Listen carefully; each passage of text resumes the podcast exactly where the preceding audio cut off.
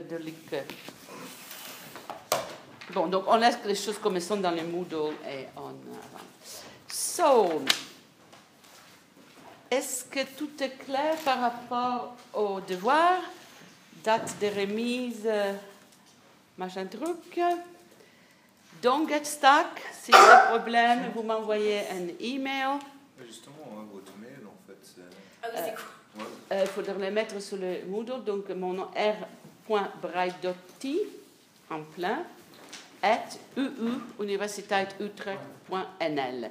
Peut-être que tu l'affiches, mais c'est facile, Utrecht, je suis la seule Braidotti. Donc, r.braidotti at uuu.utrechtuniversiteit.nl, Netherlands. Uh, so don't get stuck. If you're stuck, just write. Euh, D'autres questions? Non, je pense qu'on est. Donc la règle du jeu, c'est que euh, tout le monde parle. How is Maya?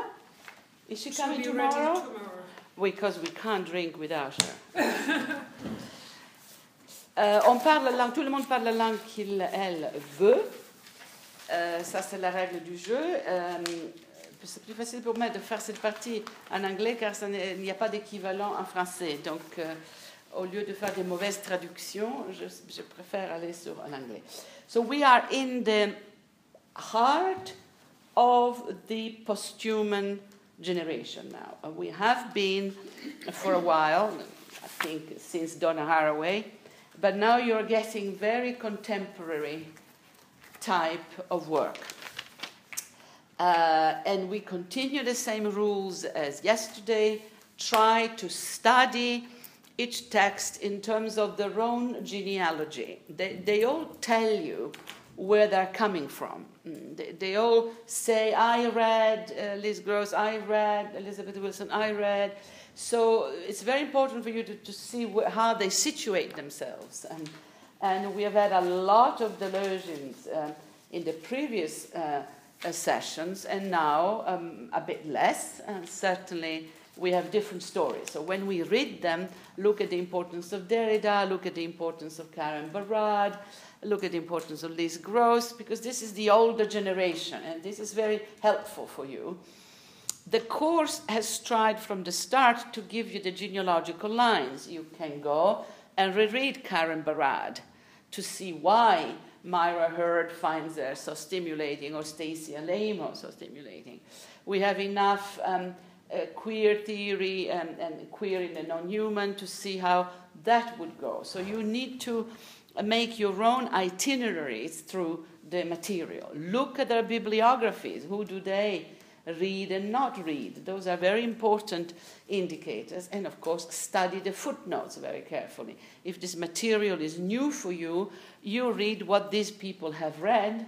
You see who they are acknowledging. You do your own investigations afterwards to recreate the context because they are coming from areas that we don't have very easily in the European university system. They come from the American reception of French theories, cross, which happened already in the 1890s, really, 18 and 90s, crossed over into powerful gender, queer, feminist studies programs, post colonial, race, indigenous rights programs, media, new media, algorithmic culture, hardware culture, hacking culture studies courses, and a massive community of science technology studies, STS. Um, Donna Haraway and uh, Lynn Margulis, um, a, a sort of sociology of, of science, philosophers of science, cultural critics of science, a planet. STS is a planet, and it has become so big that they have now broken into sub organization, for instance, the Society for the Study of Literature and Science, which should really speak to some of you. And they have met uh, in Bern. There was a Manuela Rossini in Bern, is one of the people who is very active in it. They are meeting in Sweden, I think, next year. They come to Europe a lot. So look at the Societies for the Study of Literature and Science, and you will find the bulk of the posthumanists. There's also several posthumanist networks. So if you're going to be doing contemporary theory, you have to be a bit like an investigative journalist, and you, have to do a bit of investigative work um, uh, because you are, you are actually studying things that are going on right now. This is not what they teach you at UNIL, and I respect the way that they teach you, which is much more in the respect of the classics. Just remember that if you're going to create a career in the present university system, it's because you are bringing the latest news. They are looking for, it's a paradoxical situation. You are trained conservatively, but the institution hires people who explain to them what the hell is going on in the real world. Uh, and this is, this is one of the other paradoxes of a neoliberal university. So you have to do a kind of a balancing game there. Yeah, we will. This is a bit. I don't really have a conclusion, and we still have a session tomorrow. But this is where we're at now, sort of really landing in texts that are published in 2014, 2015. That is right now, and how you react to them at this point of your study, at this point of your career, is a serious question. So take it seriously, maybe we can discuss that tomorrow. It can be how we conclude this that you say, I can't be studying the classics of German sociology and jellyfish, and my mind boggles. hmm? Uh, okay, well, I hope you can because you're going to have to. I have news for you. So um, I think this is, we can then sum up in this way. Okay, this is all I wanted to, to say. I want to say a few things about my own work, but I let, I'll let you go first. The list um, has, um, chronologically, we should start from Halberstam. And because that is a classic from 1995. Uh, the official first text on the posthuman is Katherine Hayles as the posthuman in the titles, but so is this one actually. Uh, it's 1999, but uh, posthuman body is 1995. That has to be the first one. Um, the, and it has a lot of really good stuff on posthumanism. But I have Digna guiding us through it, and you are very welcome. Thank you. So, um, so this text precisely tries to establish what a post-human body is through different movements and looking at different aspects of the post-human body. So, um, to start with, I think the introduction opens up what post-humanities are. So the, there's this post-humanities, post-human body aspect in the introduction, posthumanities emerge not in the happy interdisciplinary family business imagined by Wordsworth, that is um, where um, poets pick up, uh, try to, where poets try to domesticate some of the inventions that have been created by science, but out of a disenchantment that is both anti-aesthetic and anti-scientific. Um, Isn't it clearly beautifully written? It's an early days, eh? 1995. It's like a dream. I don't know. I don't know. I had some problems. Okay. I, don't, I don't know if it was that. I'm All right. not sure. It disintegrates towards the end. It yes. felt a bit like reading um, something that was created after a meeting in a cafe. Ah, oh wow, that's harsh. Okay. So some people kind of came up. No, no, it's yeah, in the sense that it's fragmented. It's yeah. fragmented, yeah. and there are some yeah. bits that are clearer and some bits that are less clear but probably very clear to everyone who was in the cafe meeting. Anyway, so um, I think that um, uh, one of the first things that they try to establish is uh, what is how posthumanity uh, relates to subculture and what is the traffic between subcultures and culture. Um, because essentially what perhaps and what they are, I'm, I'm, not sure about the debate that they try to build on here exactly, but I think what they want to suggest is that, um, but the post-humanities are about multiple variabilities. So instead of uh, trying to create something that is authentic or searching for some kind of authentic culture or authentic mode of, uh, mode of expression or some, some kind of a community, organic community that would be the result of this authentic identity, the, the point for post-human bodies is to secure a place where there can be multiple variabilities. Mm-hmm. And uh, on page four, they look at Paris is Burning and they compare Paris is Burning with um, with Madonna's video clip Vogue. Feels like a hundred years ago, doesn't it? Long time ago. In order to show, um, uh, in order to show what is exactly happening when culture, dominant culture, and subcultures engage in some kind of trafficking between one another. So um, they claim that um, that there is a, there was a tendency to present the other as marginalized, so to stress marginalization. But the point that Halberstam and Livingston are bringing is that there is actually a huge dependence between. So on page five, they say the dependence is too often left out of accounts of the other that stress marginalization.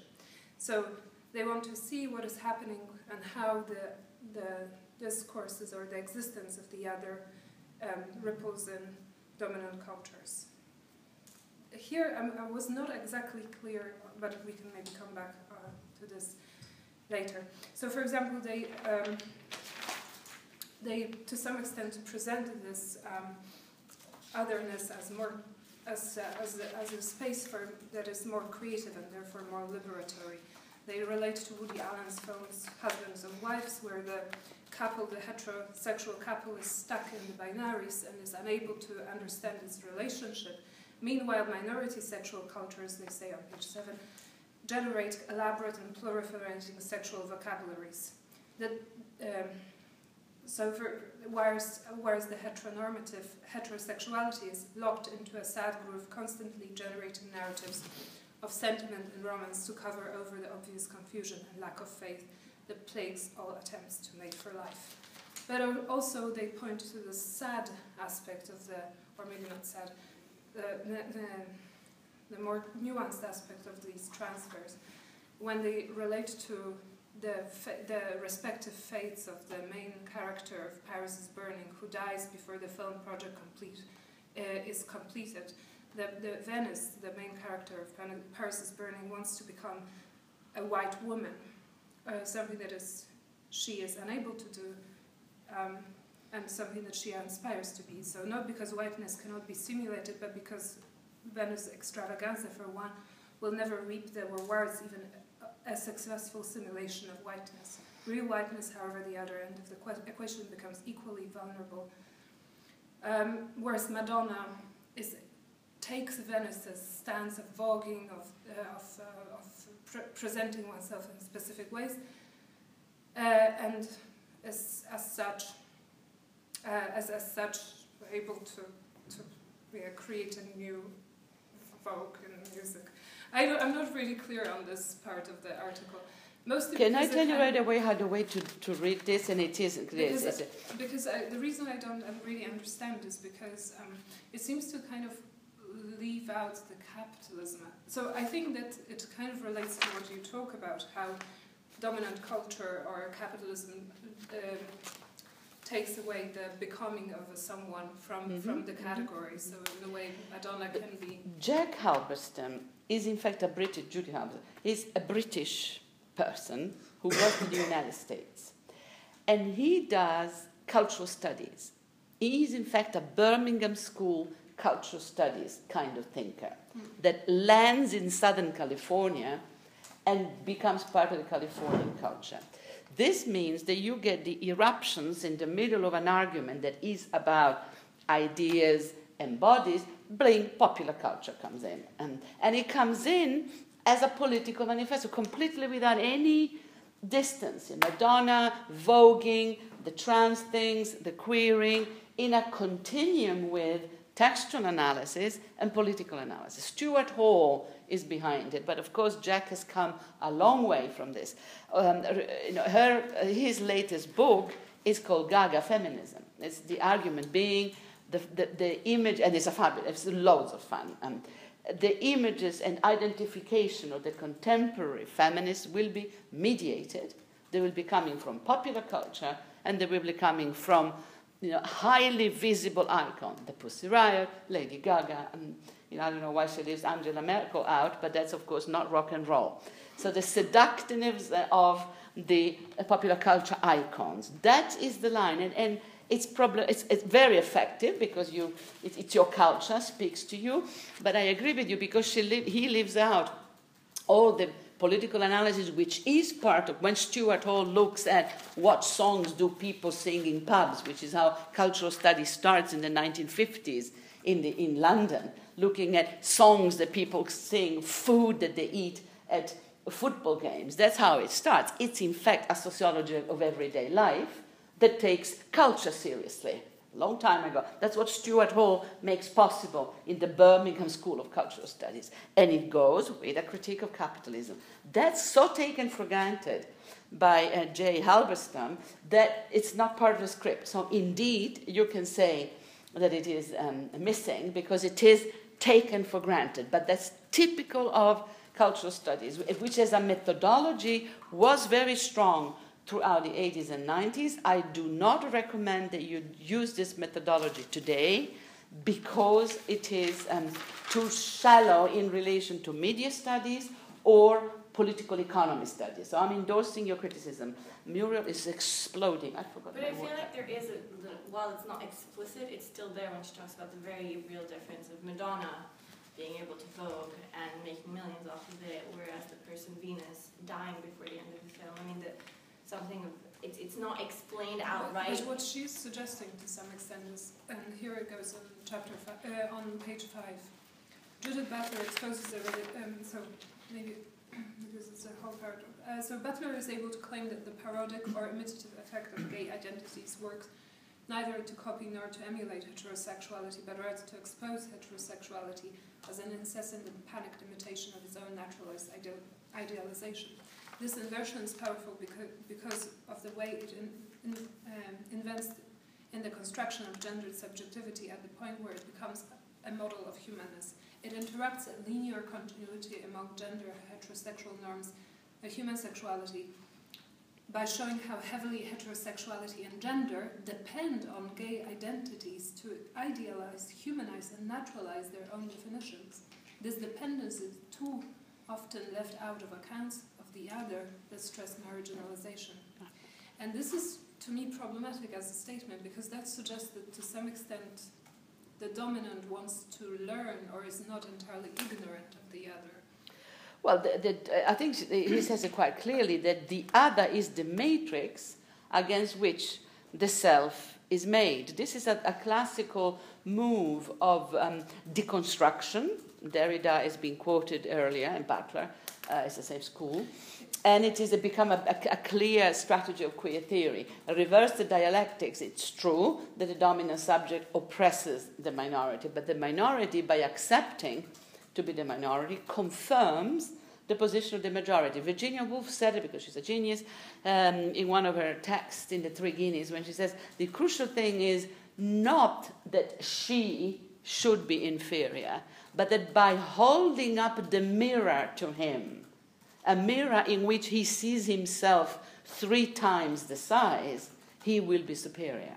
And that's the function of otherness to allow the sameness to come out increase. So it is turning the tables, and people call it also returning the gaze, and uh, it is it is a, it's a deconstructive uh, dialectical move. So you just turn it around, saying, "Without me, you couldn't be dominant." Um, yeah.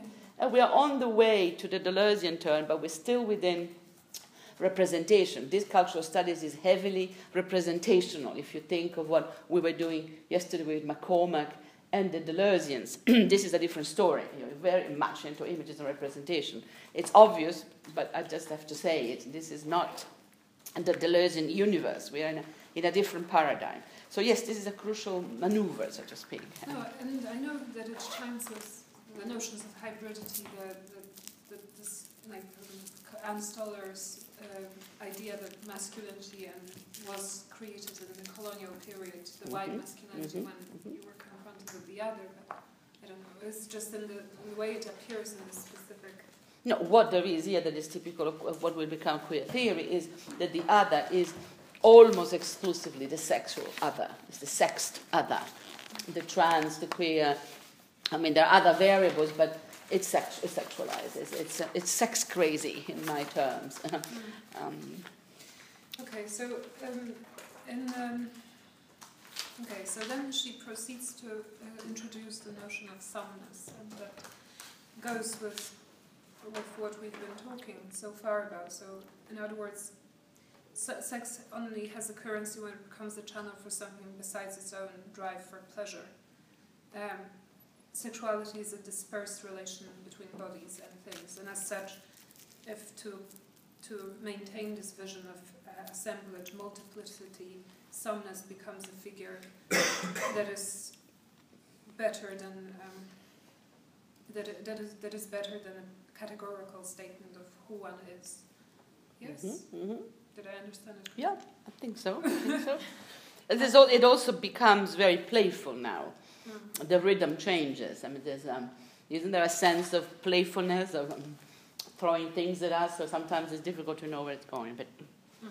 there are some great quotable quotes. Um, Our post-human body is post-gender. You're not human until you're post-human. In fact, you were never human. Uh, isn't it's like, No, and then finally we step into some humans. Here I started to understand what was happening um, more because it was about political power clearer sense. So here she talks again what we've been talking about quite a lot about who gets included in the notion of human and who gets excluded out of it.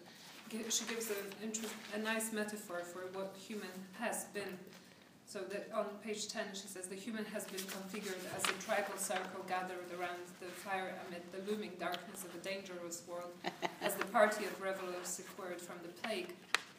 Um, whereas posthumans, this is the end of the paragraph, posthumans have been multiplied, colonized, interpreted, and constructed as well as paradoxically empowered, but neither virtue nor vice attaches automatically to this multiple position. Um, and as such, human, post-human does not represent an evolution or the evolution of the human, rather it participates in redistribution of difference and identity. I think that's crucial. And you see the continuity between this and the discourse of postmodernism. It's 1995, so there is a lot of continuity between the postmodern and the posthuman in a way that is phased out as we enter the Deleuzian thing and monism and materialism. It's still very, very much in, there, Hmm. in that mode.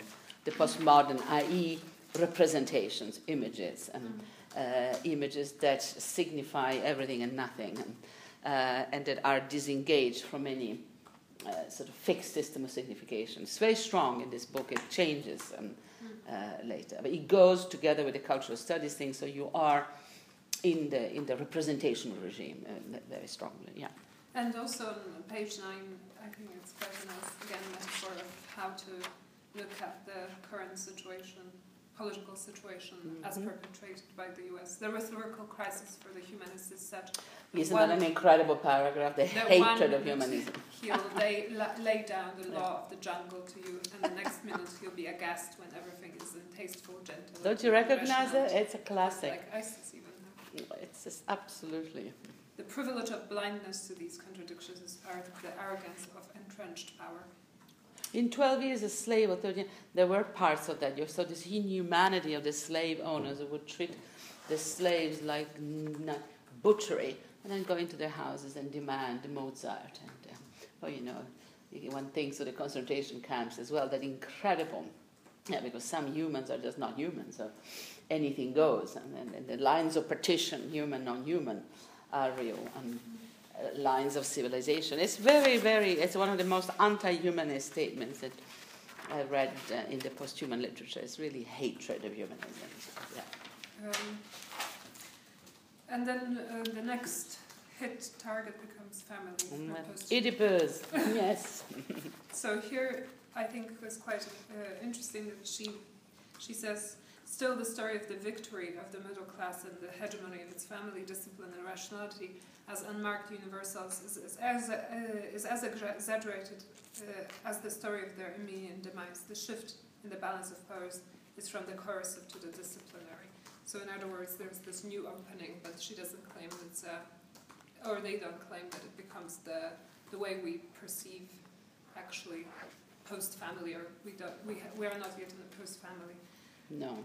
um, so here um, here the, the question well here the one of the interesting moments is when they talk about discursive body um, uh, how in any uh, discursive bodies allow no such neat distinctions. They are both warm, um, warm-blooded, both sexually and asexually reproduced. In any case, the ecology of interdependence problematizes the role of fucking in the life of species when farting cows can be postulated as leading to catastrophic global climatic changes.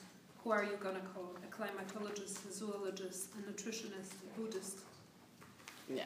I will never allow you to use the word F in any anything that you write. this is a Routledge, but no, Indiana. It would be very unusual to. Um, it's, it's, very punkish to do this.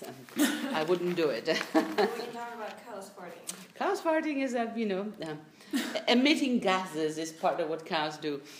Um, but yeah, it's, uh, so that's when it gets it degenerates a little bit. Yeah. Okay. Yeah, the idea here is that. Um, well, the, the idea becomes that the, bo- the, the body cannot be thought as separate, or its reproduction is not separate from that of economy, technology, and ideology. Mm-hmm, and mm-hmm. she indeed says later on uh, page 17 that post-human bodies were never in the womb. Bodies are determined yeah. and operated by systems whose reproduction is sometimes partially, but always irreducibly asexual. So capitalism, culture, professions, and institutions, and in fact sexuality itself. So, yeah. for example, um, uh, yes, changes in tax law can create specific changes in reproduction practices. Is a good example of that.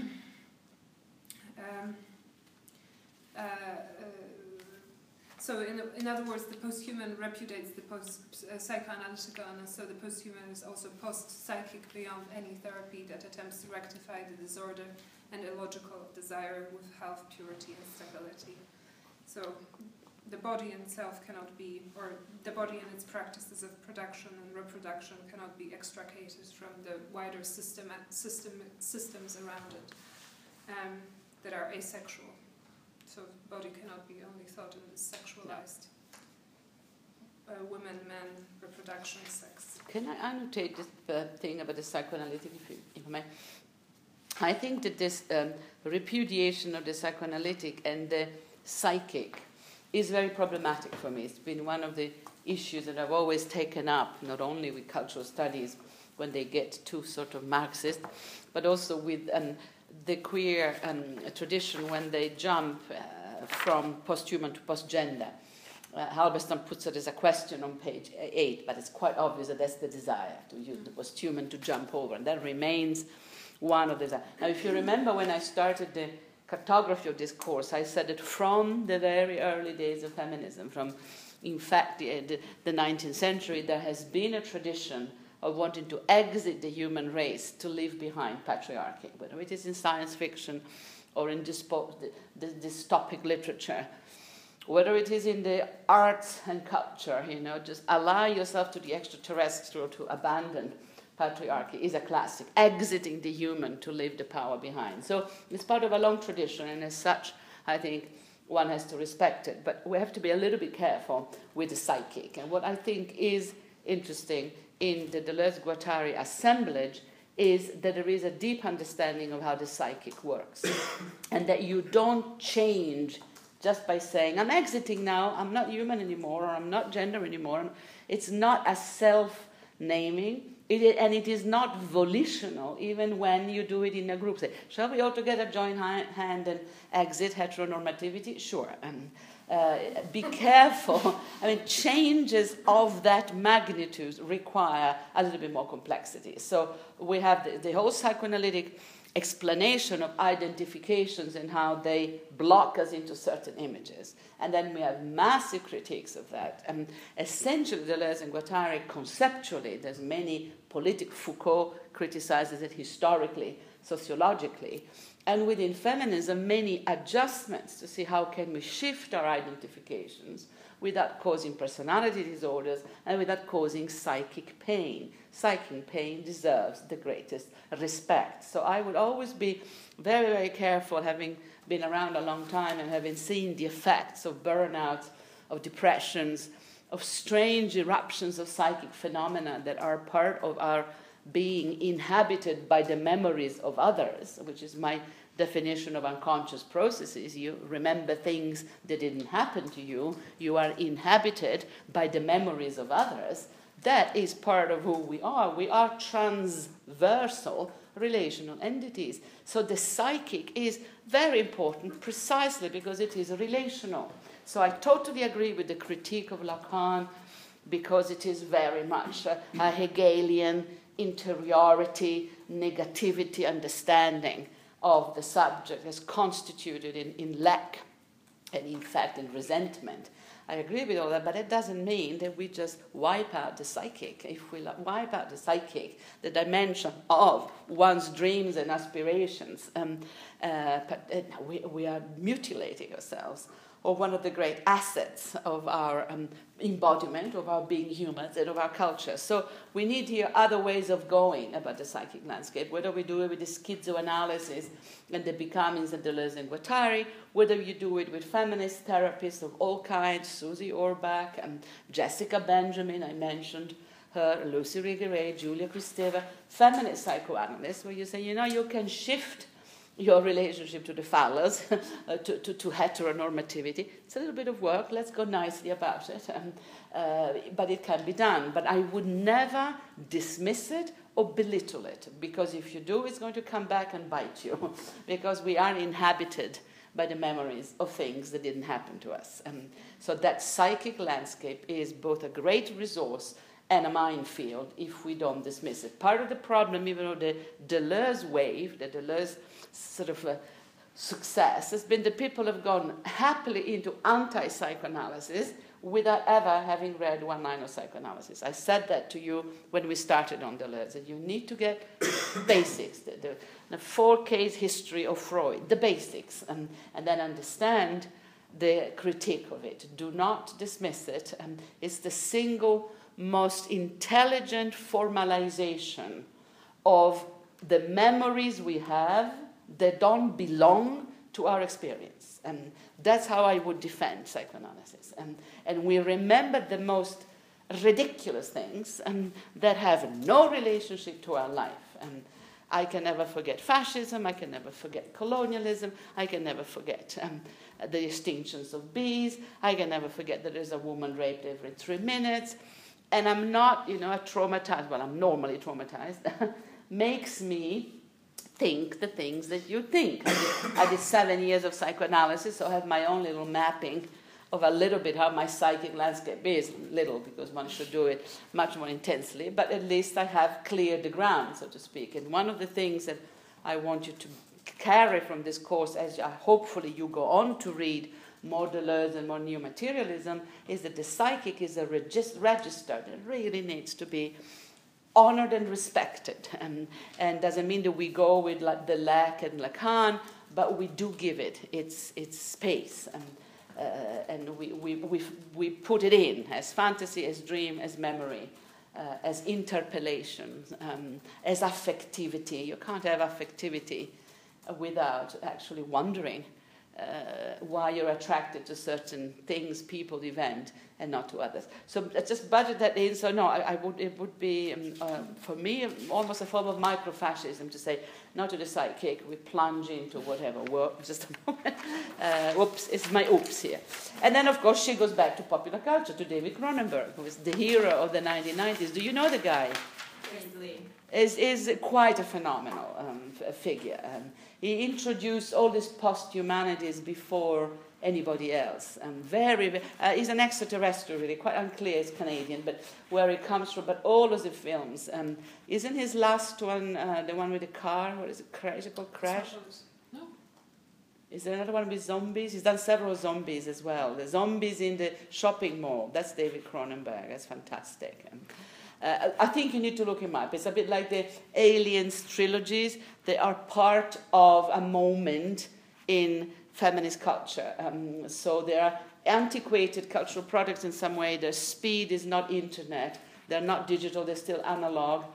Uh, they're still real bodies, but it's really interesting. The Fly, uh, Crash, and uh, the famous one, The Brood, which is about reproducing outside the uterus. It's all about alternative reproduction and alternative sexualities. Extraordinary, really. He's still alive, I think. He must be pushing 70s. So, yeah. Uh, uh, yes, so yes, then they proceed to talk about aliens. uh, Yes, what? asking a question about whether post-human prop itself up against the human body or does it cannibalize the human. And um, the relation here, uh, the, the reference here are two films by David Cronenberg, precisely to um, Oh, Dead Ringers. That's uh, intense. that, that uh, basically show how the, mer- the merging or visualize the merging of uh, human and other species. Mm. Is there any more takeaway from this? I No, I think uh, uh, Cronenberg really does uh, uh, biogenetic through filmic images. It's quite uh, difficult because then when we have the digital images, you can do with bodies what you want. But I- think his techniques are still early days, but he does monstrosities um, of the most interesting kind. Um, But very hard to play. essentially, what what I think they want to show is that in their their in his films, the merging is not a subject of horror, but rather that it creates new openings, uh, new lessons to be learned, and Yeah. new things to happen. Yeah. So Uh, It's not a the, the 90s is the, I mean, Patricia McCormack is my student, so she, you find it in her work. Um, I, the 90s is really the period monstrosity is at the center because the idea, the, the notion that there is a major mutation going on in our understanding of the human is absolutely now um, dominant. Uh, Cronenberg would be an example. Um, the Alien trilogy, which runs through the 90s, is the other. There is a mutation going on. Um, Uh, we are, well, biogenetics is taking over, and it is both euphoric and paranoid. It's the fear and the excitement. And that is the period when I uh, research Metamorphosis, and the, the book that comes out in 2002, which is a book about monsters. And uh, it, it starts from the chapter that is called uh, Cyber Teratologies, which I did put it in somewhere, uh, the, the monsters of cybernet. And the imaginary goes teratological, goes monstrous. It's the first reaction that we have in our political culture to the coming of biogenetics. Oh my God, you know. mm. So the monsters. You will find a lot of the stuff on monstrosity in that period, and carrying on today uh, in the in the text of uh, Patricia McCormack, monsters and chimeras and and those compounds of humans and animals are very much at, the center of the debate. So the, the two texts, because I can sneak that in now, the two chapters that you have here, animals and other anomalies, and the cosmic buzz of insects, which are from my collected essays, they are from the book uh, called Metamorphosis. And that is my cultural studies book, um, where I take on the mutation, saying this is coming, the posthuman is coming, and we are revisiting a number of places in our psychic landscape, monstrosity being a major one. We never felt normal anyway, we being the, the radical wing, we being the LBGT, we being uh, the feminists, are we really ever feeling normal, like we belong anywhere we are? No, there is the fundamental discomfort, the sense of non belonging, including non belonging to the human. So that's where that comes from, and I am then teaching people like um, McCormack, uh, Jussi Parikka, who uh, takes, that I told you this already, the chapter on insects is very generous. He acknowledges and writes uh, Insect Media, which becomes his first really uh, well known book, and from there becomes the neo materialist um, uh, media theorist. So I think it is a very interesting moment. Um, and I think up to you to see whether that still exists, whether the imaginary is still monstrous, or whether we're not in a different phase. It seems to me that we are really post-human now. It's really about animals and bacteria and mushrooms and jellyfish, and uh, less threatened by the coming of biogenetics, and more into the flow of matter. But maybe it's because I selected the new materialist thinkers that that is the case. And goth culture, which is the culture that captured this, um, actually booms in the period and stays on. The Goths are still very much around. Um, the vampires and the werewolves and the figures of in between. So find ways in which you can date this. I've also seen some dissertations on tattoos and how the, the culture of tattoos changes. And you get a 90s period because it's very, it's highly loaded. I, I, of course, I'm not the generation of tattoos, but it's highly signifying what, what kind of tattoos you do, who does it, where. And there's a whole sort of transitional phase of that as well. You may want to date that, but it's absolutely clear here. Um, Uh, and as I said, I paid my due to this, and then after doing the cultural studies book, I do transpositions, which is about post-human ethics, really. Uh, and by then, uh, we're kind of out. But there was maybe a moment of collective fear, of collective anxiety. Oh my God, biogenetics, and whoops. Uh, and there, Cronenberg is absolutely the symptom of this. He, he really is the filmmaker that captures the cultural anxiety about the coming of uh, the bioeconomy, if you want to do it with Melinda Cooper, or biogenetic capitalism and things. Uh, Vas-y. Vous avez dit c'est dans les 90s, parce que moi j'ai plutôt l'impression, je trouve que c'était plutôt les années 80 qui voyaient apparaître cette vague de films euh, très anxiogènes, enfin, comme les Aliens, tous les Cronenberg, les Carpenters aussi, avec Oui. la chose, ce genre de choses. Ça commence déjà, à ton avis? C'est quelle année les 80, 80, Le Le milieu, milieu, 80. milieu, fameux. La mouche, ça doit être 87. Oui, Euh, donc on est. oui. Alien, c'est 79. Oui. C'est l'anti-Star Wars. Oui, il y en a, il y en a 3, 4, oui. oui, oui. Ça, tu as peut-être raison mais que ça commence plus tôt. Oui, oui, oui. L'apparition du néolibéralisme aussi. Oui, euh, absolument. Ah, Peut-être c'est fin, fin années 80, début années 90, oui, oui, oui, tout à fait. C'est- Mais c'est c'est à revoir. Là, il faut, c'est un missing link. Il faut voir cette transition de la euh, cultural studies à la grande culture. Euh, Rocky Horror Show, c'est le tout premier. Là, on est 64, 73, 74. Rocky Horror Show, c'est vraiment le premier des cultural monsters movies. Il y a maintenant un revival, un retour de Rocky Horror avec une Susan Sarandon qui avait 15 ans, je sais pas, 16 ans. Ridiculissime. Donc, elle est toujours là, cette culture. Elle elle elle est attachée à la contre-culture aussi sexuelle, homosexuelle, lesbochique, etc. Mais ça sert à revoir tout cela parce qu'on on le perd. La, grande rupture là-dedans, c'est l'épidémie HIV. Avec AIDS, tout ça s'arrête. Euh, et d'un jour à l'autre, c'est fini. La fermeture des clubs, fini. Et on a donc une espèce de, de césure, une rupture qui peut-être se traduit aussi dans une espèce de, de oubli de tout cela, mais il faudrait peut-être reconnaître, un, ré, ré- euh, ré- to reconnect, réattacher les liens. Oui. Mais qu'est-ce que j'aime, les, les- les- les aliens, moi je les revois régulièrement, les aliens sont magnifiques. Ouais, c'est. Puis les zombies, justement, ça correspond avec. euh, Ça commence quand les bah, zombies, les justement, les premiers? années 80 avec euh, Georges Romero. Romero, mais c'est- j'ai pensé que Romero c'était les années 60 70. Ouais, le premier. ah, bah c'est euh, The Return of the Wicked Man. On a suivi dans le centre commercial, justement, c'est typiquement les années 80. avec Ça, c'est- c'est Cronenberg. Et. Zombie Apocalypse, c'est 90. Donc, euh. Ça, c'est le troisième. Ouais, alors ça, Oui, ouais. 80.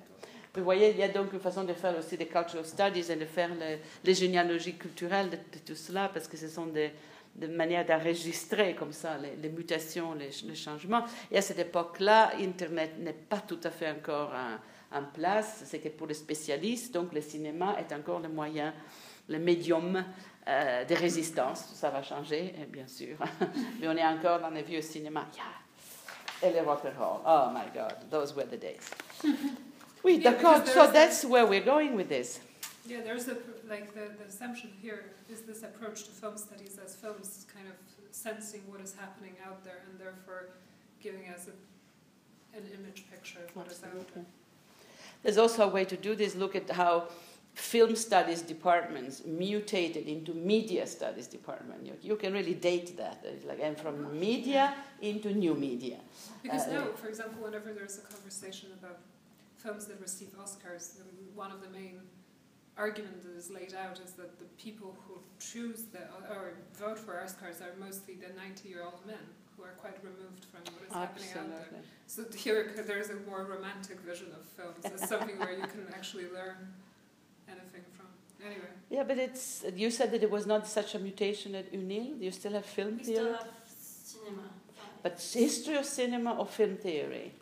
Esthétique, histoire et esthétique du cinéma, but inside that there's a pretty purely historical, very like technical stuff. But there's then there's the cultural and whatever it's called, basically the cultural studies version of cinema. and on your media. And there's uh, You gotta be maybe kidding in. Switzerland everything takes a bit more time here. Good Lord.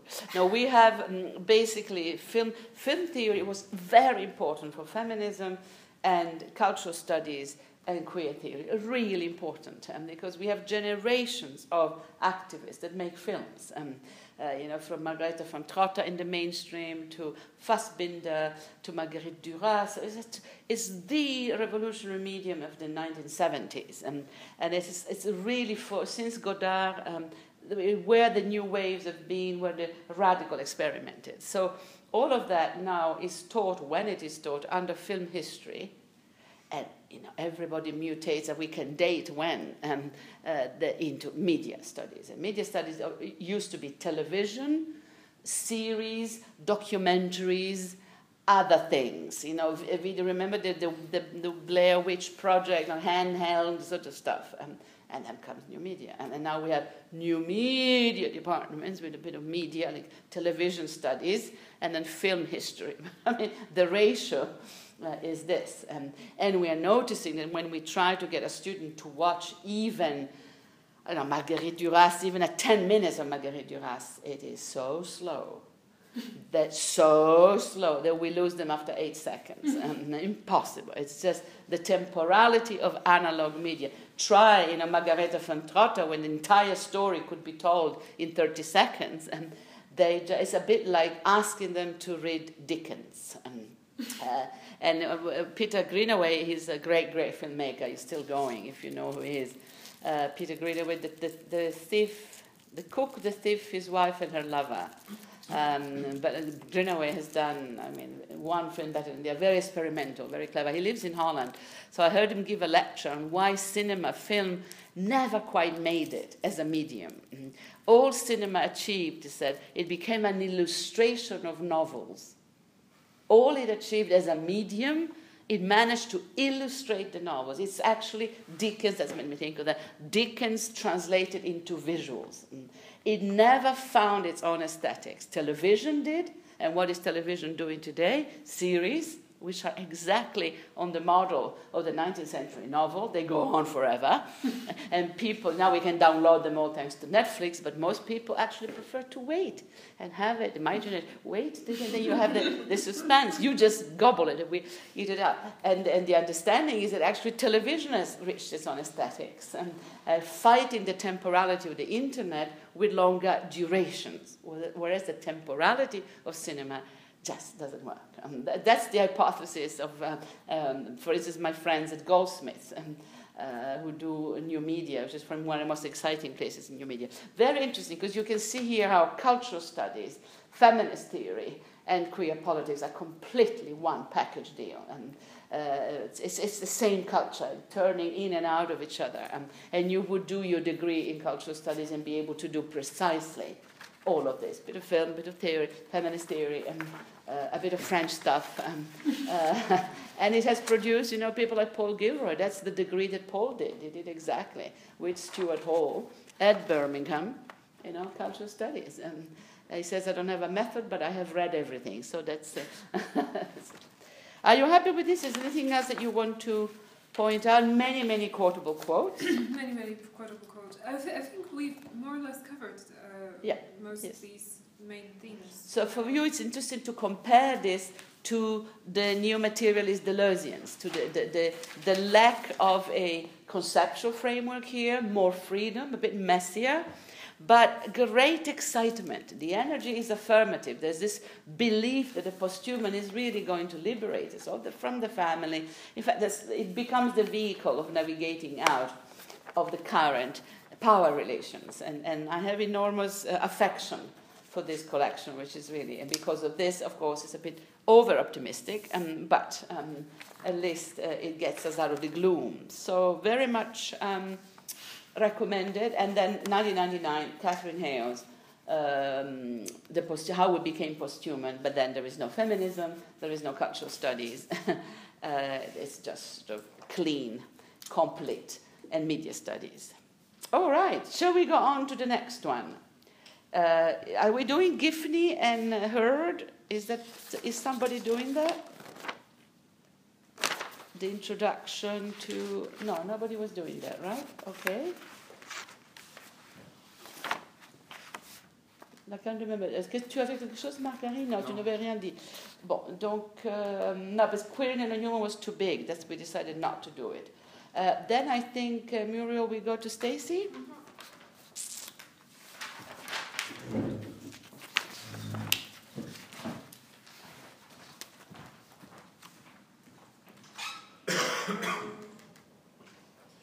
So Stacy Long, uh, bodily natures. I only read the introduction. Yes, of course. Quite rightly, forgive me. It was missing. I just see that now, but of course, yes.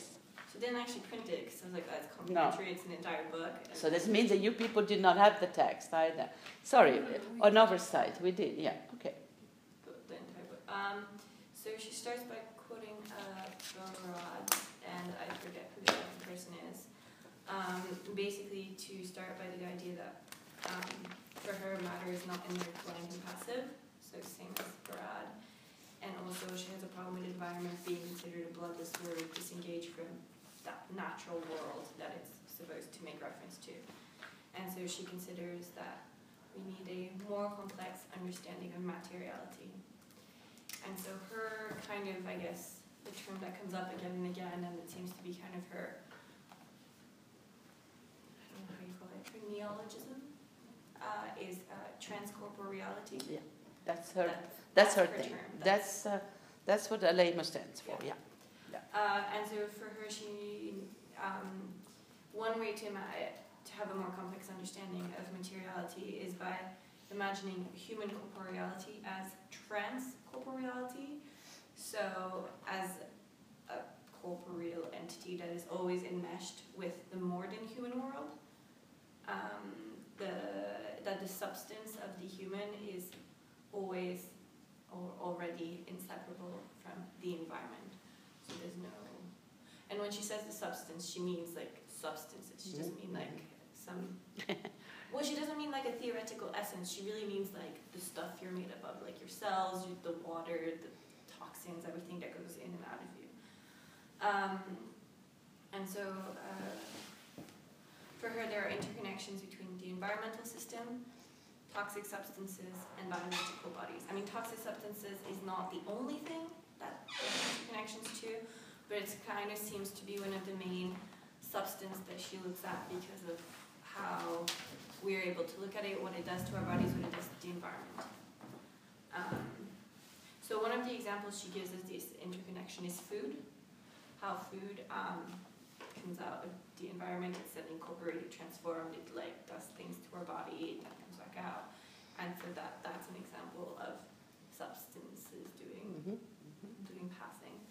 Um, uh, she then uh, has a whole part on how feminist theory basically ran away from nature and biology, which we already talked about in this class, which basically goes through more or less what we looked at. Um, then she talks about the material turn, uh, and uh, especially in feminism, a bit like we did. But I think she doesn't. Does she quote you? I don't know. No, no, She no. doesn't. that- Indeed, Yeah, she doesn't. okay, so I It's not would. compulsory. Um, the the genealogies are different. Okay. They really do come from STS, Science and Technology Studies, and they come from um, some of them, some Deleuze, but then that would be Liz, Elizabeth Grosz because she teaches in the United States. You will find that uh, having a job in the United States makes you more quotable than having a job in Europe. um, but we have since, you know, I know very well, and I, I- I'm known for quoting people who don't necessarily quote me because I want to be a scholar and not a charlatan. But uh, yes, you should quote me. It's completely relevant. But it is, I mean, It was just interesting that her part on the material turn. Yeah. But then uh, for you, it's interesting not for narcissistic reasons, but to understand how crucial those uh, cartographies are. She genuinely would not have encountered uh, my work. She's encountered other things. Um, uh, and I like her because she does quote, um, uh, I mean, she recognizes where she comes from, so that's very useful uh, for you. STS people, science and technology people, are really a planet apart in some ways, and Donna Haraway is the linchpin. She's the one that connects the two communities. Um, and of late, since the posthuman and new materialism, it circulates. We are now, I would say that we are recomposing almost the community, that we have now a branch of the old post structuralists that are joining in with a group of the um, STS people to start to do a, a different post-human coalition, whereas there's another reorganization of the affective turns. It's like people get reorganized. uh, the affective turn gathers around psychoanalysis and phenomenology, and then they take um, uh, some queer phenomenology in, and a, there's a, kind of a recomposition, and then they change again. Um, uh, it's in the, I, I, made a list of all the movements that we had: the neo materialism, the uh, the, the, the, the neo-ontology, uh, the neo-realism, there's, there's, all the affective. There's a, it's a moment like this, it's a very exciting moment. So something more compact will come out of it when the anthologists start with putting together and putting together a post-humanity, a feminist post-humanities anthology, where we have all of the all of the people who don't talk to each other, we put them all together, and uh, there will be a contribution to creating a community. That's how I see very much my work always making the plane of composition, make places where people can meet. And I think that that's what philosophy should do, applying a bit, and practicing what I preach in terms of constituting a people. So it will become clear by the time you're ready for your postdoc applications, I promise. Then you will know what you need to apply for. for the moment, we're in flux. Go on. Yeah. Um, Sophie de turn, um, she gives an example of one of the studies was um, about food and flushing. Um, yeah. It means flushing toilets. And that we so, well, it just says food and flushing, that we so wish to forget uh, that we're enmeshed in the world that we've tried to make it invisible. That, like all the pipes are underground and so forth. Um, and so trying to like basically unearth those pipes to come back face to face to actual materiality of that we're not separate from our environment. Um, her next part is on maps of transit. Uh, mm-hmm. Mm-hmm. And instead of explaining what it is, I'll just go to the example. She talks about this woman who starts planting in her garden, and she has a Dorito bag. I don't know if you know Dorito chips. And she's eating it, and she like finishes, and she's about to put the last chip in the um, what's that green trash called? The recycle, not recycle. Mm, recycle bins. Compost. Ah. And she's like, oh no, I can't put that in my earth. That would be so bad for, for my dirt. And then she realizes that she's put it in her body and has no problem putting it in her body, but has more respect for her dirt than for her body. And so never bought it. The body is a garbage bin, that's right. Yeah, the body is a garbage bin and never buys again. And she also makes the connection that the tomato, she doesn't just make the connection of, I ingest a tomato that came from the dirt. She also considers the dirt as like a part of her extended family in a certain way. So it's a not just incorporation in one way, but kind of this more messy relationship. Um, she then moves to transcorporeality and environmentalism. Uh, and her aim, basically, or one of her aims, is to trace how transcorporeality often ruptures ordinary knowledge practices and entails a disconcerting sense of being immersed within incalculable, interconnected material agencies. So again, dirt tomato extended family image that it's not just a one way or simple, that it's actually much more complex and we often can't even start grasping how complicatedly we are enmeshed in it. And then the last part before she resumes a different part is toxic body science and the material self. And she brings out the joke by the onion that the average American person is actually classified as industrial waste and is toxic to the environment and therefore should not be allowed to have contact with American topsoil. Haha, very funny. I think it's hilarious. It's hilarious, but it's also very sad and mm. like painfully accurate. Um, um, but, but this idea that, I mean, I'm not 100% sure what the idea is in this part, but um, with this, she's interested in because we keep on talking about you know the environment on you, but also realizing it goes more than just that way. Um, and she's interested in tracing again this tracing, this mapping, maybe not the same mapping you're talking about, but maybe a different kind of mapping, tracing the traffic of toxic substances. Um, because when you trace that particular traffic, first of all, it requires science to trace it, and it also shows uh, transnational flows, not just of the toxic waste, but of economic relations and racist relations and other relations of power.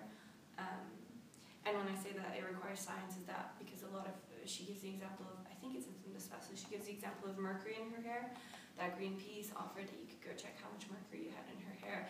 And before that, she'd never it had never occurred to her to even think about how much mercury she had. And then she had no way of finding out unless sending this envelope to them and getting it back and, you know, using science to figure this out. And so how knowing about our what's even in our own bodies requires science, um, and how in a certain way people were interested in this all kind of become like weird like scientific, scientific have to become sorts of scientific experts to even know what toxicity is in like for example their lived areas or in their own bodies. And she gives the example of breast cancer of one group of people who are actually fighting to denounce companies that make products that are carcinogenic, and then mainstream breast cancer that's like, pink ribbon, buy things with the pink ribbon because you'll bring awareness about breast cancer, and slapping the pink ribbon on lots of companies that are actually doing carcinogenic stuff, and so the complete hypocrisy that's not actually helping at all for breast cancer. And so that having to take into account not just like, oh, this is cute, but like, no, like concretely, what are the causes of breast cancer? Where is the toxicity coming from?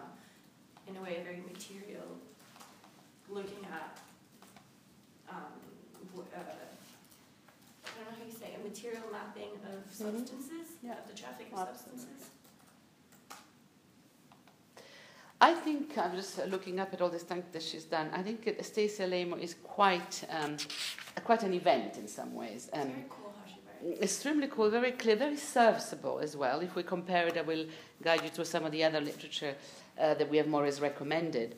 And it is a product of a degree of interdisciplinarity that we can only dream of. Um, uh, not only would she have grown up with science and technology studies, feminist studies, queer studies. She would have had environmental studies. She would have had animal studies.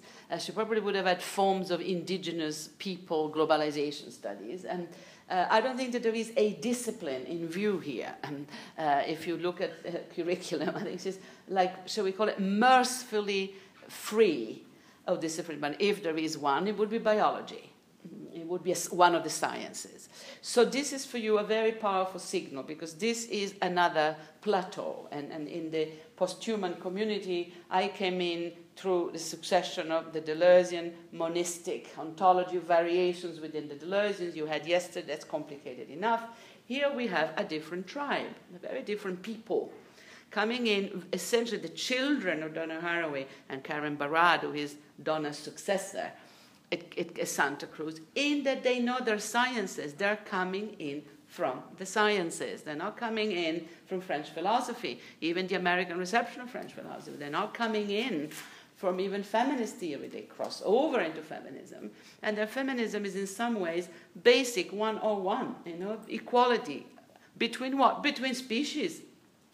That's as simple as that. I, immensely complicated if you enter the discussion with Melinda Cooper, bio, biogenetic capitalism, all, I mean, equality among the species, but that's precisely the whole, the heart of the problem, is it, is it not? Um, um, so uh, it's, it's post-human egalitarianism. Um, I call it in, in my book Zoe-centered politics. It's non-human politics. Um, and it takes uh, extreme forms. Um, and, and, here you have to appreciate, it's not because she's my one of my uh, students, but MacCormack is a little bit more careful when she says how difficult it is to exit from the human. All that we read of Patricia MacCormack, a very complicated text, The Animal Catalyst, is how difficult it is to redefine the relationship human animal because it's so coded, it's so metaphorical, it's so ancient, it's so ingrained. How do we become animal? I mean, she, at least like a good philosopher, stops and makes us think about the process. With Stacy Alaimo, we're out. You know, we are in a body that is 99% or 97% of our genes are shared with primates. We are mostly made of, I don't know, a multitude of bacteria of all kind. And on top of it, advanced capitalism is in, introjected through the food that we eat, that they eat.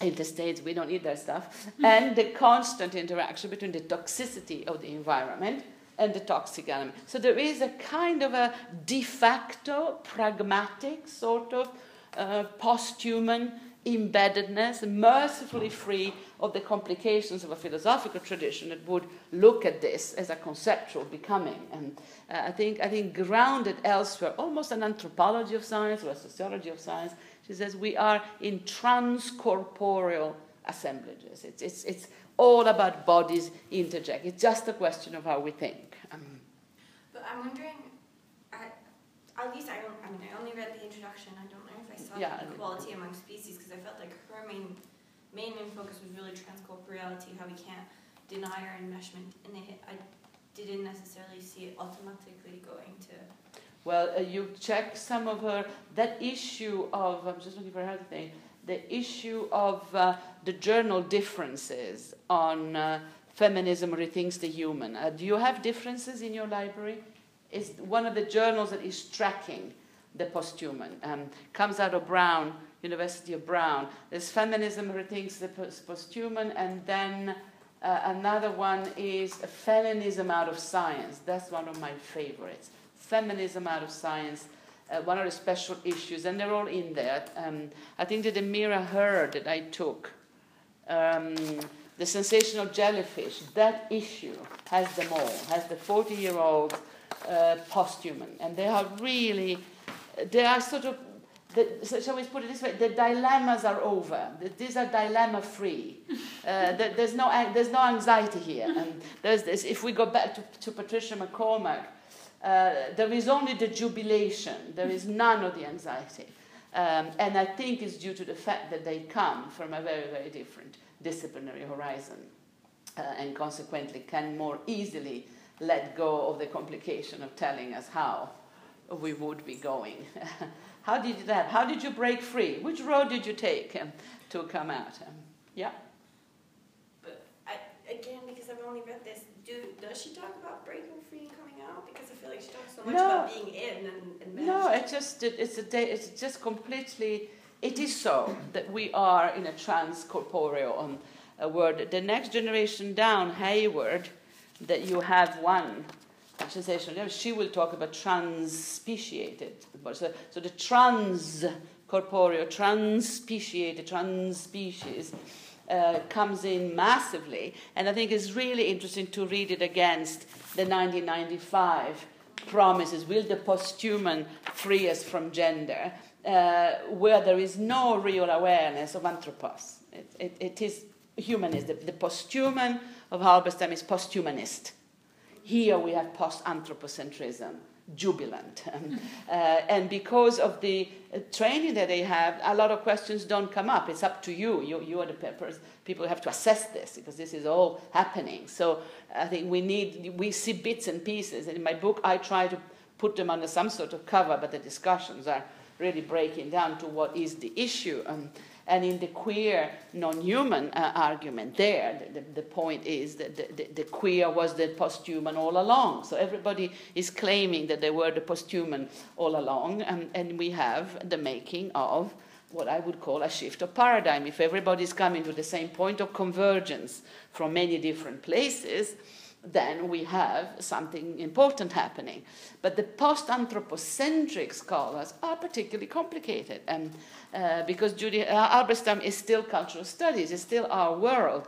These are the scientists, and they have points of reference. And, you know, of course, quantum physics, of course, biogenetics, where we go gaga, uh, uh, trying to follow them. And there is maybe that's why they can be free of anthropos, because they don't carry the human and the social sciences. They carry biology and environmental studies. Well, that's already post anthropocentric disciplines. And geology studies the earth, and they've never assumed the centrality of anthropos. And geology, earth sciences today, are among the biggest critics of the humanities, saying you people are really still putting man at the center. What's wrong with you? Uh, so I think you have to think here how the ecology of belonging, that is the disciplines, how important they are. And when the journal differences make this issue called feminism out of science, they are really giving a strong signal that there is a change of communities here. And, and that if we want to do queer feminist theory in the third millennium, we better get into the sciences. And that's a job for you, boys and girls. Um, um, and get into a mode of thinking that can actually be understood by them. Either that, or we become monuments to the past. That's a bit, uh, and it's both very sort of uh, exciting and slightly slightly disconcerting, thinking, okay, so you're really happy with the dolphin and the bacteria. Hmm, what am I missing, you know?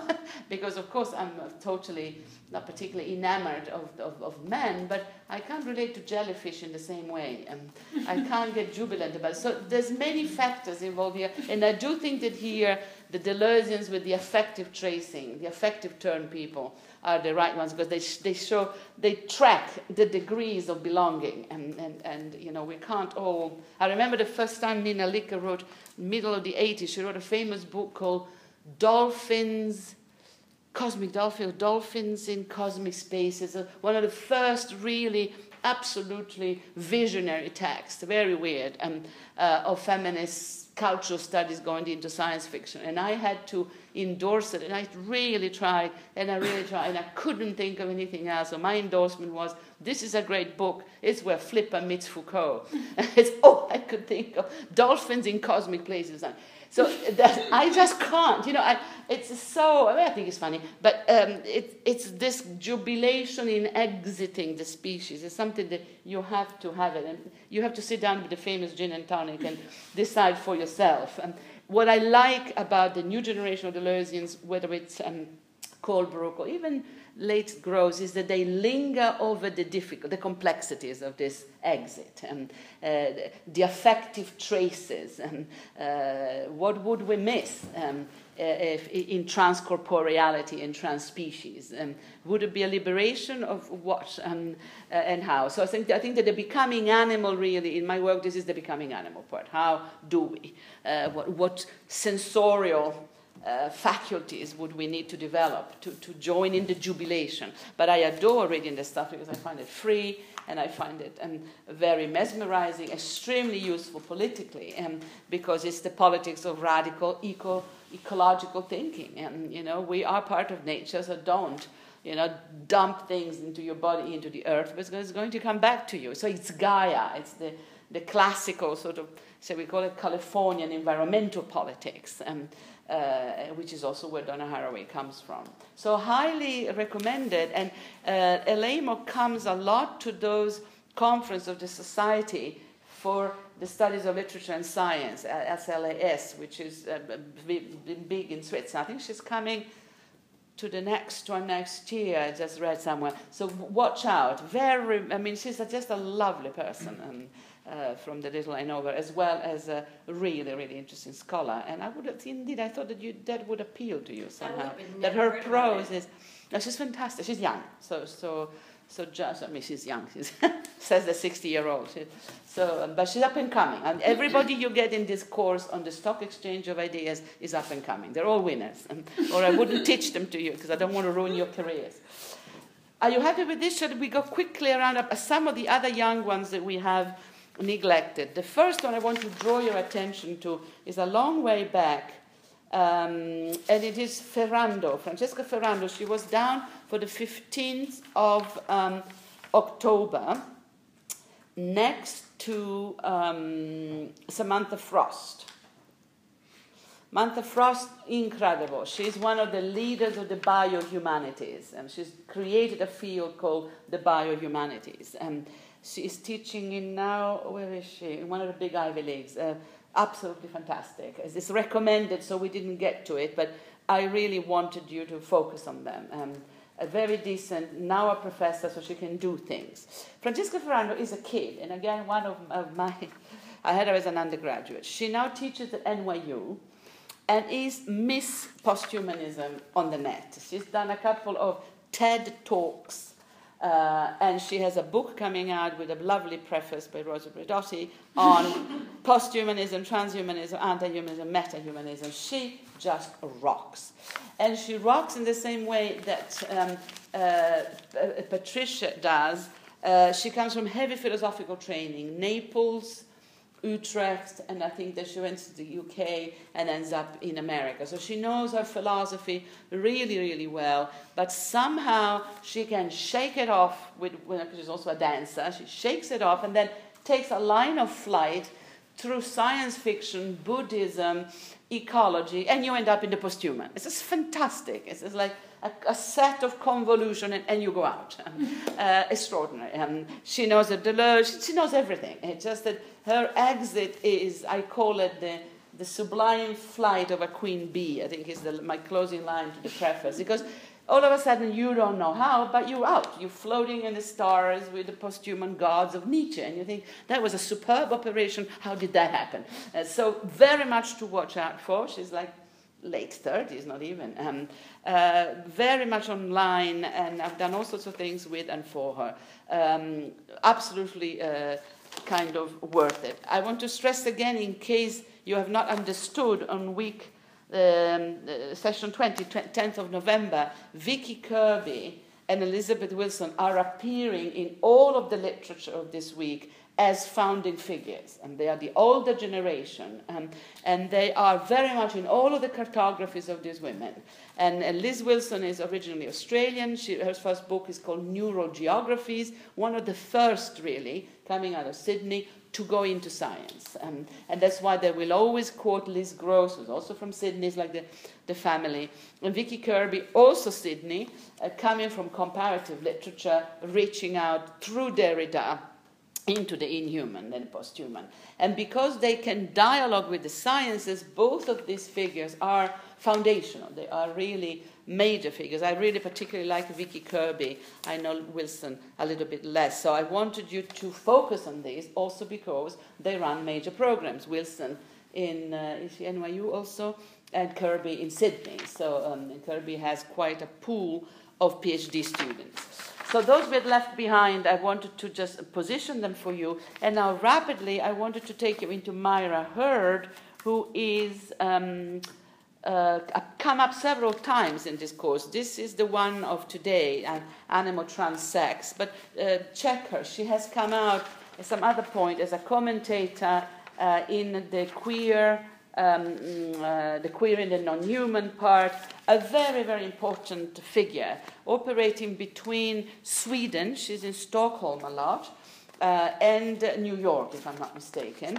Um, and she's also one of the figures that, that operates the network for the study of literature and science and consequently negotiates between the social human sciences and the scientific community, quite a, a figure, really. Um, she is like, mo- she's very close to Claire Colebrook. I think they do a book series together, but she's much more from the sciences. Um, uh, so, a very important figure. I uh, don't know her personally, um, but if you look at this animal transsex, um, a chapter. It's the idea if you're looking for you know, topics for your paper, compare it to the Unnatural Alliances text of Patricia MacCormack. And same idea, two totally different conceptual theoretical frameworks, uh, you know, same conclusions almost, totally different itineraries. The first part of the text is about the human non human relationship. It's really parallel to uh, MacCormack. But then you get the genealogy of page 36, and the genealogy is Donna Haraway, always. I mean, and then the Elizabeth Wilson and Vicky Kirby, the people who come from the sciences and looking at how we have used animals um, metaphorically. And now we need to find another way to do it. And for her, um, studying biology and understanding biology is the way to do it. So it's a very, again, very clear message. Page 37 gives you one of the best definitions of neo-materialism in a non-Deleuzian framework. Am I not honest? I'm giving you a, a, genealogy that deletes everything I have ever written, ignores everything I've ever written. Um, very good one um, about how the, the new materialism things comes up. And for her, it is absolutely connected to transgender queer theory. Um, uh, uh, there are debates about authenticities, unnatural alliances, etc. It's very interesting that they don't even quote Halberstam. It's really, really interesting. And Jack is a queen of queer, um, but it is cultural studies. I want to check if it is in the bibliography. No. It's not science studies, you see. It's, it's the genealogy. It's the, in a moment of great reorganization of knowledge, the constituencies break down to genealogical tribes. This is not, the cultural studies is not, you know, is no longer valuable for these people. They don't do critique of representations, nor do the Deleuzians, but in a different ways. Can you see what's happening here? It's a real shift of paradigm, but very differentiated. So what she's planning, what Myra Hird is telling us is take animals seriously, study them, get knowledge of it. Uh, what is going on in neo materialism is post anthropocentrism, but it is to do with breaking down the difference between natural and unnatural. So, neo materialism, by breaking down the distinction natural and unnatural, is intrinsically queer.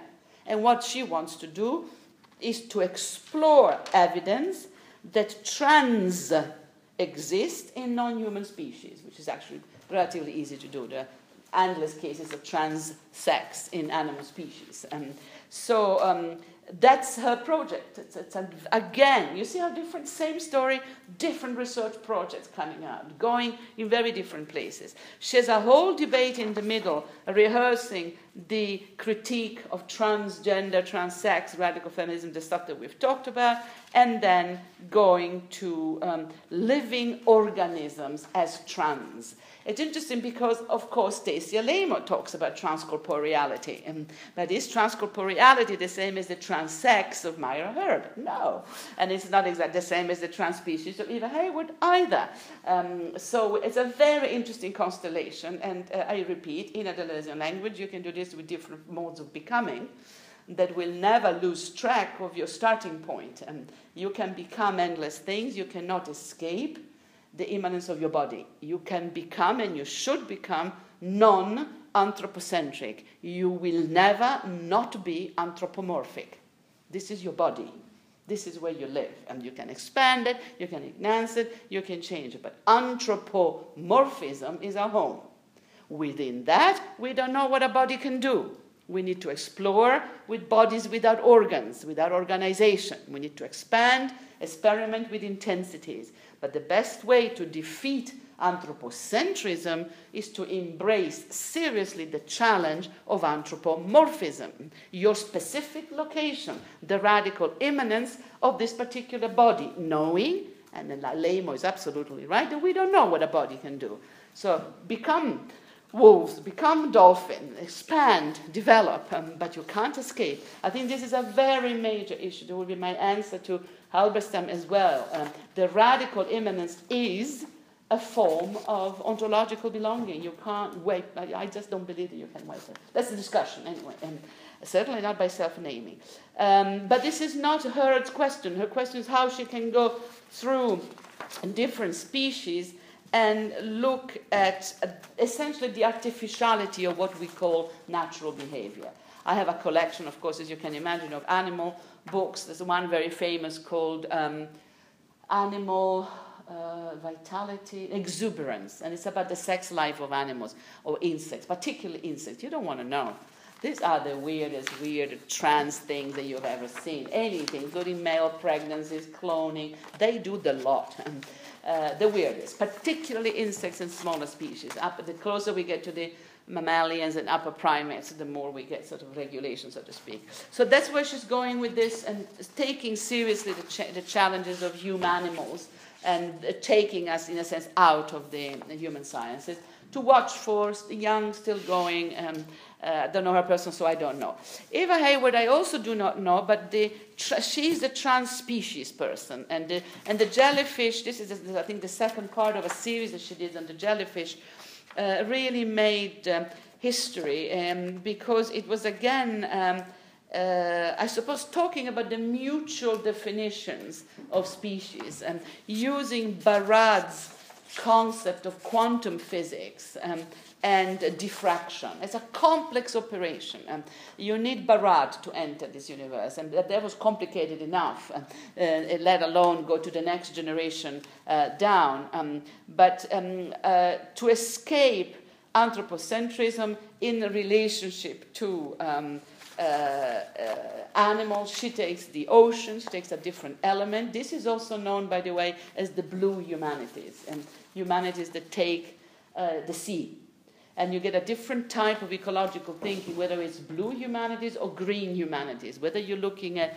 earth bound species or ocean bound species. And, and I think that's almost the key to this intervention by uh, Hayward. It's, it's about the ocean, it's about water, so different milieu, different quantum physics, different, and then everything is about um, definition of species uh, within that. Trans species um, is uh, the term, if you Google it, you will find a whole cult.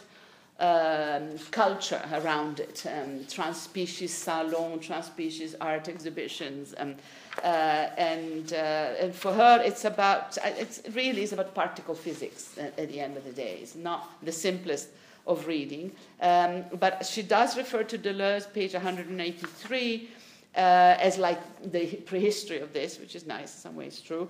Um, and um, all of them also heard refer back to sexual difference, to Luce Irigaray, because it is a materialist theory of female embodiment, the first. And, and so you will find parallel between the fluidity of jellyfish and the fluidity of fem- feminine sexuality in Irigaray, and even worse, it's, it's one of my absolutely favorite authors that you, I'm sure you know, not, look at footnote 12. H.D., Hilda Doolittle, one of uh, Freud's highly talented uh, patients. Um, and H.D. went on to write a series of extraordinary uh, texts, um, poetic texts, including a magnificent letter to Freud at the end of the analysis, which is one of the most beautiful letters. And having finished an analysis myself, say goodbye to a person that you will never see again, um, according to the rules of the game. Extraordinary. Uh, what Hayward quotes is notes on thought and vision, where H.D talks about the erotic creativity of females as uh, jellyfish, fetus like jellyfish. The mu- mucus is the mucus of Irigaray. So we get down to the physiology of bodies, and, and it assumes that you know your Irigaray, at least the two texts that you need to know the sex, which is not one, and speculum. These are the two masterpieces. And I don't care what Luce says, these are the two books. And particularly the sex, which is not one, is a collection of essays, uh, and the first chapter is a summary of Speculum, which was her PhD. So if you do this text, which is not one, you have it all. I gave you some of the text, um, uh, the, the, merchandise among themselves. You have some. I didn't take the fluidity, mucosity text because they're a little bit confrontational. But it, neo-materialism is materialism of the flesh. Um, uh, some bodies uh, bleed um, vaginally, others don't. Um, and I think that's part of the materiality. So I think that's where she goes. So it's really interesting. You start with quantum physics, particle physics, you know, transspeciated, but you do have HD and Irigaray on the materiality of the body, the liquidity of female sexual apparatus, in your face transgender. This is like you know vaginal stuff and then back to the jellyfish. Very interesting. For me extremely interesting itineraries to see. Um, uh, and, and depending again uh, on the knowledge here it requires a little bit of knowledge of the classics uh, so to speak that kind of completes um, this round but um, this round insofar as i uh, have researched this material for the next book and for the course. Um, I talked enough about my two pieces. I think that they're all stuff anyway. Uh, I think now the kind of the journey as being completed. Uh, some of these people, notably, uh, remember Alaimo, were present earlier on as secondary literature. I gave you Alaimo on the uh, yes, 22nd uh, of September uh, the entry nature in the famous Oxford Handbook. Um, so you also see who is capable of being serviceable to the community. Um, Alaimo is somebody not unlike me who actually writes chapters in what are encyclopedias of feminist theory, um, which not everybody is willing to do or capable of doing. So I think that that is a really good um, uh, signal. So I think Alaimo is the only one of the post-humanists that really comes in earlier on and he tells you what a fantastic professional this is. I mean, I would always trust somebody who spends the time to write an article for a handbook or an encyclopedia because it's an incredible amount of work and it's pure service to the community. And uh, they don't really count for your publication records because they're chapters in books and they don't count. So, very good one if you're looking for places um, to go and study. the Socratic confusion by this point should be total. Um, um, and then I have achieved my goal, so to speak. I said when we started that you will really need quite a bit of time if you want to pick and choose uh, the material. Um, my hope was that you would have enough genealogical tradition within the course, that you could go back to Barad, uh, back to Irigaray, back to Firestone, and uh, sort of jump across. Ideally, you construct your own itinerary through this but do me a favor, construct your own itinerary, but have at least one or two texts that you don't agree with, have detailed knowledge of them as well. Be a scholar. And a scholar always deals with your position. You don't just state your case, you evoke the objection, the obvious objection. and that makes your argument richer and deeper and stronger. Bit of extra work, but it will see you through in the long term. So don't just go, follow your spirit, of course, your affects and go where your heart takes you, but then step back and say, okay, let me look at this, which is so other. Uh, and so not what I believe in. And do justice to the opposition, and studying the opposition sharpens your own arguments. Uh, if you want to do the Deleuze, which would be my hope, of course, then you need to read a bit of Deleuze. We have a, a seminar in Utrecht that goes online. You can listen to it online, and uh, Tuesday, six or seven Tuesdays of the year. We are reading Deleuze on nature this year. Um, uh, so if you're interested in that, you write to me, and we uh, actually there was one yesterday, but it was at the same time as our class. Uh, and we can put you on, and you can read the text with us. Um, uh, there's a lot of mat- other material that we have that we can send you. You can get your own reading group, get together and read, um, uh, you know, Spinoza practical philosophy. Um, the, if you do the don't do the Deleuze without reading some Deleuze, um, somewhere read it with us, reading company, and just read, read, read, and read, and read, and read, and read, and read. Um, differences in feminist theory are the journals that are tracking the posthuman. Uh, science is not; it's to social sciences. and. So keep your eyes open. If you go this way, my hope is that it actually helps you define your projects, uh, whatever they may be, that you can weave it into itineraries that you are already defining and designing. But don't despair, it wasn't easy material at all. It's complicated, particularly the last uh, sessions. Um, and because it's so contemporary, maybe also a little bit like funny, thinking, what is she on about? Um, uh, but that should encourage you. Um, to, to start publishing quickly, to join the discussions, uh, to go in there and make your voice heard. Um, uh, Switzerland keeps you a little bit too far away from all of this. It's fun. It's fun to be in conversations with these people, and it helps you enormously deciding where to go. So the traditions go on from good old Shulamith Firestone, Simone de Beauvoir, Olympe de Gouges. I mean, we've had crying out for the human. Where did we start? We started a long time ago. I, I asked you to do um, Olympe de Gouges, but they, I don't think they let me do it. Um, the cry to be human, generations of women that fight to be human, and then we are fighting to get out of it. Uh, that's that's, you know, it's, it's a, definition of progress. Um, blasphemies that became banalities. And to be, for women to be human was a blasphemy. Now it's such a banality that we want to be out. Good. Well, that's progress. Um, but not as simple as that. Yeah, can you take, do you think, don't get stuck, don't be intimidated. It's a, it's a risky itinerary. Pick and choose, stay in touch, maybe get together and have some discussions and uh, feel authorized to go into the blogs and the networks, sign up, talk to people. There's endless Deleuze network, but there are so many. I, don't, I don't even know where to begin. Uh, all, all kind of things. Don't um, feel isolated with this because this is a major set of intellectual movements and they're very rich and they're happening right here. Maybe not in Lausanne, but I mean in Bern. Promise that you don't get stuck, that you keep moving nomadically. Well, tomorrow we have the real finale. We then maybe you take in, you decide what you want to discuss, and if not, we drink and chat, and uh, I'll give you some example of which networks you should join. Is everybody or anybody coming? No, you're not, Mura. This is goodbye, darling. Networks thing.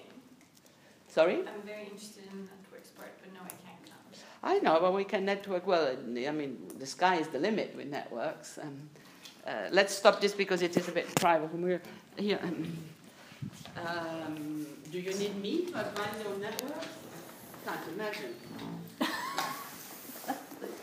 no, I